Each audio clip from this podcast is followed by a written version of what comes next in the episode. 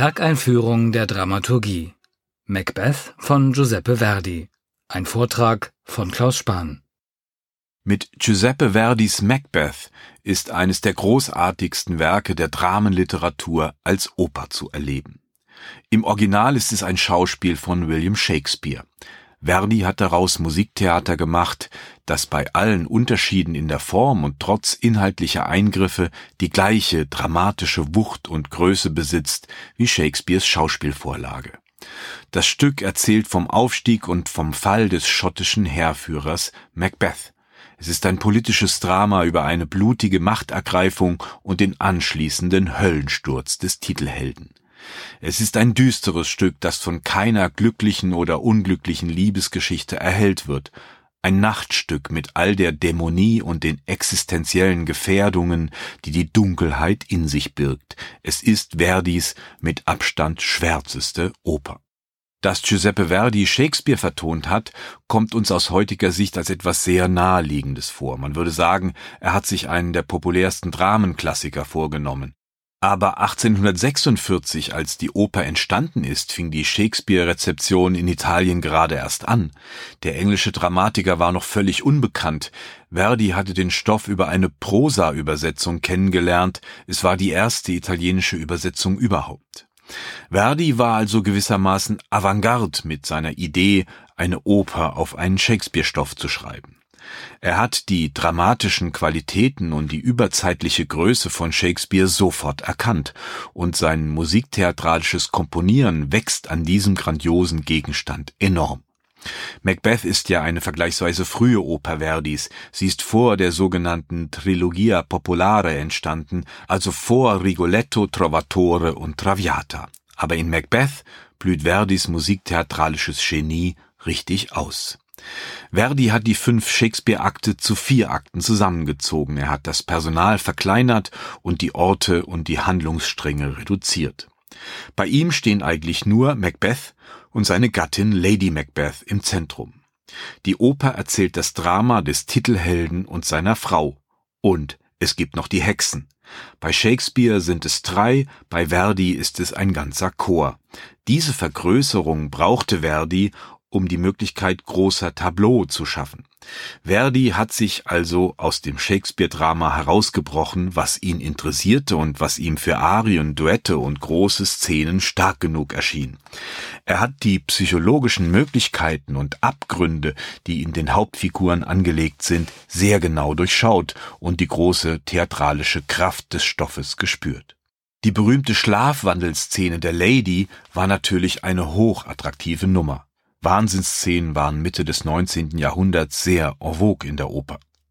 Was Verdi übernommen hat, hat er textlich dann auch sehr wörtlich übernommen. Es ist also trotz der vielen Veränderungen viel Shakespeare in Verdis Macbeth. Macbeth ist ein unglaublich blutiges Drama. Der König wird ermordet, Banco, Macduffs Familie, ein Mord zieht den nächsten nach sich. Blut fordert Blut, sagt Macbeth bei Shakespeare. Aber die ganzen Morde sind von Verdi nicht komponiert, sie geschehen gewissermaßen hinter der Bühne. Das heißt, die Taten selbst sind für die Oper nicht von Bedeutung. Es geht um die psychologischen Motive, die Strategien, das Wollen, das ihnen vorausgeht. Macbeth sagt an einer Stelle bei Shakespeare Seltsames glüht in meinem Kopf und es will zur Hand. Das ist ein zentraler Satz dieses Dramas, der Weg vom Kopf zur Hand ist immer zu Thema. Und natürlich die Folgen dessen, was die Hand tut, die Ängste, der Wahnsinn, die Zerrüttung, die die Bluttaten anrichten.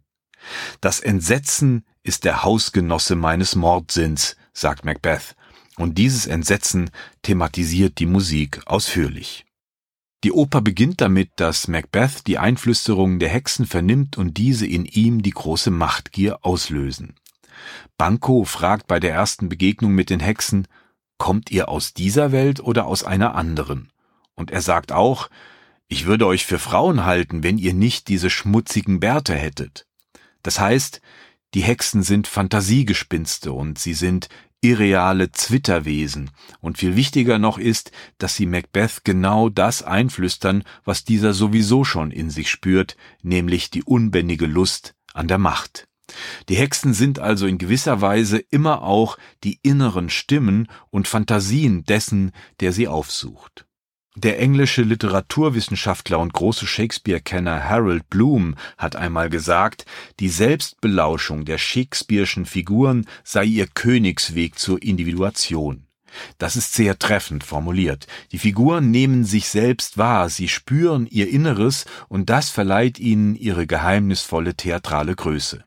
Sie sprechen gleichsam, als ob sie die Augen nach innen drehen und ihre geheimen, abgründigen Triebe in den Blick nehmen könnten. Macbeth ist ein tyrannischer Mörder, ein Monster mit blutbesudelten Händen. Aber er ist auch eine Kreatur, die den Horror der Taten spürt. Er ist ein hochsensibler Charakter, er hört Stimmen, sieht Gespenster wie Bankos Geist, er fürchtet sich vor seinen Halluzinationen, er ist ein Phantast. Diese Tatsache spielt für das Inszenierungskonzept von Barry Kosky eine große Rolle. Lady Macbeth hingegen ist dämonischer, abgebrühter, freier von Angstfantasien. Sie ist die Triebkraft der Gewalttaten, sie spornt ihren Gatten zum Morden an und singt sich die Wollust an der Macht unverhohlen von der Seele. Lady Macbeth wird im vierten Akt auf spektakuläre Weise wahnsinnig. Und auch bei ihr hat der Wahnsinn Züge von Hellsicht. Das Blut, die schrecklichen Bilder lassen sie nicht mehr los, und sie verspürt Schuld. Sie hat eine reflexive Einsicht in ihr Tun, dieser Klarblick geht Macbeth ab. In Opernführern kann man immer wieder lesen, dass Macbeth die einzige Oper Verdis sei, in der die Liebe keine Rolle spiele. Das kann man freilich auch anders sehen. Denn Macbeth und seine Lady sind sich in ihrer Monströsität innig zugetan. Sie sind ganz eng miteinander verbunden, reden vertraut und planen gemeinsam die Morde. Da lassen sich schon Züge einer obsessiven Liebe erkennen. Diese herauszuarbeiten war auch unserem Regisseur Barry Kosky sehr wichtig. Er will eine heiße, wenn auch höllisch heiße Liebe zwischen den beiden auf der Bühne sehen, keine kaltstrategische Machtbeziehung. Die Wechselwirkungen zwischen Machtgier und sexueller Lust sind ja vielfältig. Lady Macbeth spricht es an einer Stelle selbst aus, wenn sie erklärt, nun würde die Macht als allerhöchste Lust die niederen irdischen Gefühle ablösen. Man kann, und das ist sehr oft gemacht worden, Macbeth als politisches Drama erzählen, als Tyrannenstudie, die sich auf alle möglichen Zeiten und Gesellschaften anwenden lässt. Das hat Barry Kosky nicht interessiert. Er konzentriert sich in seiner Interpretation ganz auf die beiden Hauptfiguren, Macbeth und Lady Macbeth, und radikalisiert die Introspektion, die Innenschau dieser beiden Figuren. Seine Interpretation will vom Wahn des Macbeth erzählen, von seinen Visionen und seiner Paranoia, alles, was auf der Bühne und im Orchestergraben passiert, ist gleichsam nur als eine Kopfgeburt des Titelhelden vorstellbar. Ganz wesentlich in Gang gebracht wurde dieser Interpretationsansatz von der Abneigung Koskis, einen Hexenchor real auf die Bühne zu bringen und ihn sozusagen dem Kostüm- und Schminkewesen zu beantworten, obwohl die Hexen doch vor allem innere Stimmen sind. Aber wie bringt man so eine radikale Innenschau auf die Bühne? Dazu vorab nur so viel. Die Dunkelheit wird in dieser Produktion zu einer Hauptfigur im Bühnenbild von Klaus Grünberg. Es ging Koski und Grünberg darum, all das Vorgestellte und Fantasierte aus dem Unsichtbaren und das Unwirkliche radikal aus dem Nächtlichen zu erschaffen und damit auch auf die theatrale Kraft der Musik selbst in einem nahezu leeren Raum zu vertrauen. Warum tun wir uns so ein Drama eigentlich an? Warum lauschen wir der blutigen Untergangsgeschichte eines Monsters? Warum entwickeln wir womöglich Empathie für einen Menschenschlechter wie Macbeth es ist? Mit der schönen Musik alleine ist es nicht zu erklären. Vielleicht hat ja der Gewaltforscher Wolfgang Sowski recht mit seiner These, dass das Gewalttätige in jedem Menschen angelegt ist und wir es durch Kultur zu zähmen in der Lage sind. Dann würde Macbeth und die drei Stunden Wahnsinn, die sie in dieser Oper erleben, von uns allen handeln. Macbeth von Giuseppe Verdi. Ein Vortrag von Klaus Spahn.